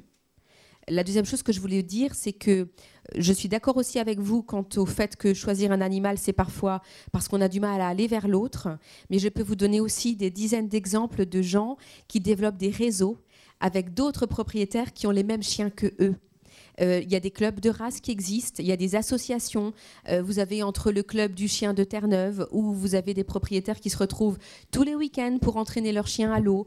Euh, vous avez des gens qui se retrouvent dans les clubs, qui font des sports canins. Alors vous avez de l'agility, le field, la, poursuite à vue sur l'heure. Vous avez des gens qui font du mordant, du, du ring. Je ne suis pas trop familière avec ces activités-là parce que j'y ai pas beaucoup d'intérêt, mais voilà, il y a beaucoup d'activités canines. Il y a même le dog dancing. Je ne sais pas si vous saviez que ça existe. On peut danser avec son chien. Donc euh, il y a des gens qui arrivent à réseauter quand même. Si vous voulez avoir des relations avec des gens dont vous partagez une passion fondamentale, avoir un animal de compagnie, mais c'est le Graal. Oui, ça c'est vrai. une petite anecdote. Euh, à Washington, où j'ai fait beaucoup de portraits, tous les soirs à 18h, la moitié de la ville se retrouve dans des grands parcs pour promener les chiens les chiens jouent ensemble, les, les, hommes et les femmes se rencontrent. C'est vraiment un, un, grand lieu de rencontre. Il y a aussi aux États-Unis beaucoup de promeneurs de chiens professionnels hein, qui eh justement ramassent. voilà. On parlait de New York tout à l'heure. Euh, j'étais à New York il y a quelques années et euh, j'étais très étonnée. On se promenait sur Broadway euh, avec mon mari et on, était très étonnés parce que donc à 9h du matin, il y a un monde fou, ça circule dans tous les sens, on pense qu'on va se faire piétiner et à un moment donné, on voit la foule qui, se sépare en deux. Mm. Et en fait, il y avait une dame qui était en train de ramasser la crotte de son chien. Mm. Et toute la foule euh, passait à côté et en moi-même, je me disais, elle va se faire insulter, cette pauvre dame, parce que ben, on est obligé de dévier sa trajectoire. Et en fait, pas du tout. C'était quelque chose qui avait l'air d'être admis. On se poussait pour laisser le temps à cette dame de ramasser les crottes de son chien. Et elle n'avait pas l'air d'avoir honte. Elle n'était pas euh, rougissante. elle a ramassé, elle a, sorti le, sac de sa poche, elle l'a mis dans une poubelle. Et ça avait l'air d'être quelque chose de tout à fait euh, normal. Monsieur je voulais vous dire, à Buenos Aires, il y a des, des squares réservés aux chiens. Je voulais savoir si vous êtes amené parfois à envoyer disons, le, le, propriétaire du chien euh, chez un psy parce que vous, vous pensez que l'état disons, de la relation est. Que le problème vient du maître ou de la maîtresse. Oui, et beaucoup plus souvent que vous ne pensez. Euh, je suis parfois médiateur conjugal sans, avoir vu venir la chose. Euh, récemment, des gens sont venus me voir avec un, canet corso mâle qui avait gravement euh, mordu une personne, 17 points de suture au visage. Donc euh, le monsieur, déjà quand il est arrivé à mon bureau, là volontairement je les ai fait venir chez moi, déjà pour ma propre sécurité, et aussi parce que je voulais voir comment l'animal sur un territoire neutre, il allait investir mon bureau. J'ouvre la porte, je serre la main au client, il me la broie il me l'a serré très très fort, il m'a vraiment fait mal. Et au cours de l'entretien, donc il était très fier de son canet corso qui euh, l'a défendu. Et madame était euh, complètement euh, repliée sur elle-même. Elle me racontait qu'enfant, elle a été mordue par un chien, qu'elle a subi une euh, chirurgie reconstructrice. Donc vous imaginez la gravité de la situation. Et euh, elle disait, mais tu, à son conjoint, elle disait, mais tu négliges ma peur, c'est plus de la peur, c'est de la terreur. Et lui, il disait, mais attends, c'est ton garde du corps. Il se comprenait absolument pas. Elle a fini en pleurant, euh, lui en lui disant oh, des histoires de bonnes femmes. Donc là, moi, j'étais un petit peu dans une situation assez inconfortable, je dois dire, euh, mais, ça m'arrive régulièrement. Alors là, c'était une situation de médiateur conjugal. Il y a aussi des fois où, euh, notamment une jeune femme qui me disait qu'elle n'avait plus aucune vie sociale, une, jeune femme célibataire euh, en ville à Strasbourg, qui disait que à cause de son chien, elle sortait plus, elle rentrait du travail, elle se précipitait de rentrer pour sortir le chien, tellement sa culpabilité était énorme de ne pas avoir assez de temps à consacrer à son chien. Donc là, ça dépasse mes compétences et effectivement, je l'ai envoyé voir un thérapeute. Et c'est vraiment très fréquent. Il y a aussi hum, la maltraitance euh, qui, a été longtemps occultée ou incomprise. Euh, moi, j'ai un souvenir d'un chat que je soignais, c'était au tout début, et euh, que j'ai réparé deux fois en un mois de fracture. Et bon. On me disait que le chat tombait du balcon. La deuxième fois, le chat est retombé du balcon et j'ai vu qu'il n'apprenait pas grand-chose. Et, j'ai commencé à comprendre quelque chose quand j'ai vu, c'est toujours la dame qui me l'apportait, j'ai commencé à comprendre quelque chose quand j'ai vu la dame arriver avec son chat cassé, mais elle avec un œil au beurre noir. Et en fait, elle se faisait, euh, elle se faisait tabasser, c'était la violence conjugale. Et l'animal était, était le premier révélateur de ce, de ce dysfonctionnement. C'est ce que nous, on appelle euh, les agressivités redirigées sur l'animal. Quand euh, on a une journée difficile au, travail, que son employeur, euh, que votre employeur vous fait des remontrances, ça génère une frustration. Mais comme c'est l'employeur, on ne peut pas lui dire qu'il n'a pas à nous faire cette remontrance. Et on rentre à la maison et puis il y a le chien ou le chat ou la femme ou l'enfant qui n'a pas fait quelque chose qui- qu'il aurait dû faire. Et donc, ben, les agressivités redirigées, euh, effectivement, je pense que la relation homme-animal révèle aussi euh, les misères. Euh, Mais ceci, les, les agressivités redirigées, ça se trouve chez les animaux aussi. hein. Oui, quand ils peuvent pas tabasser un autre, euh, enfin quand ils, oui, oui, ils tabassent, ils tabassent le plus faible à côté. Ça c'est. euh, ben, ils choisissent, Ouais, euh, ouais. ils choisissent un objet ouais. sur lequel s'exercer. ouais, ouais. On va finir sur une note extrêmement gaie, donc. on aurait pu finir sur une histoire drôle, mais non. Euh, non, c'est l'heure. Donc, on va s'arrêter là en remerciant infiniment nos trois et non pas quatre intervenants ce soir. Merci à vous trois et à vous.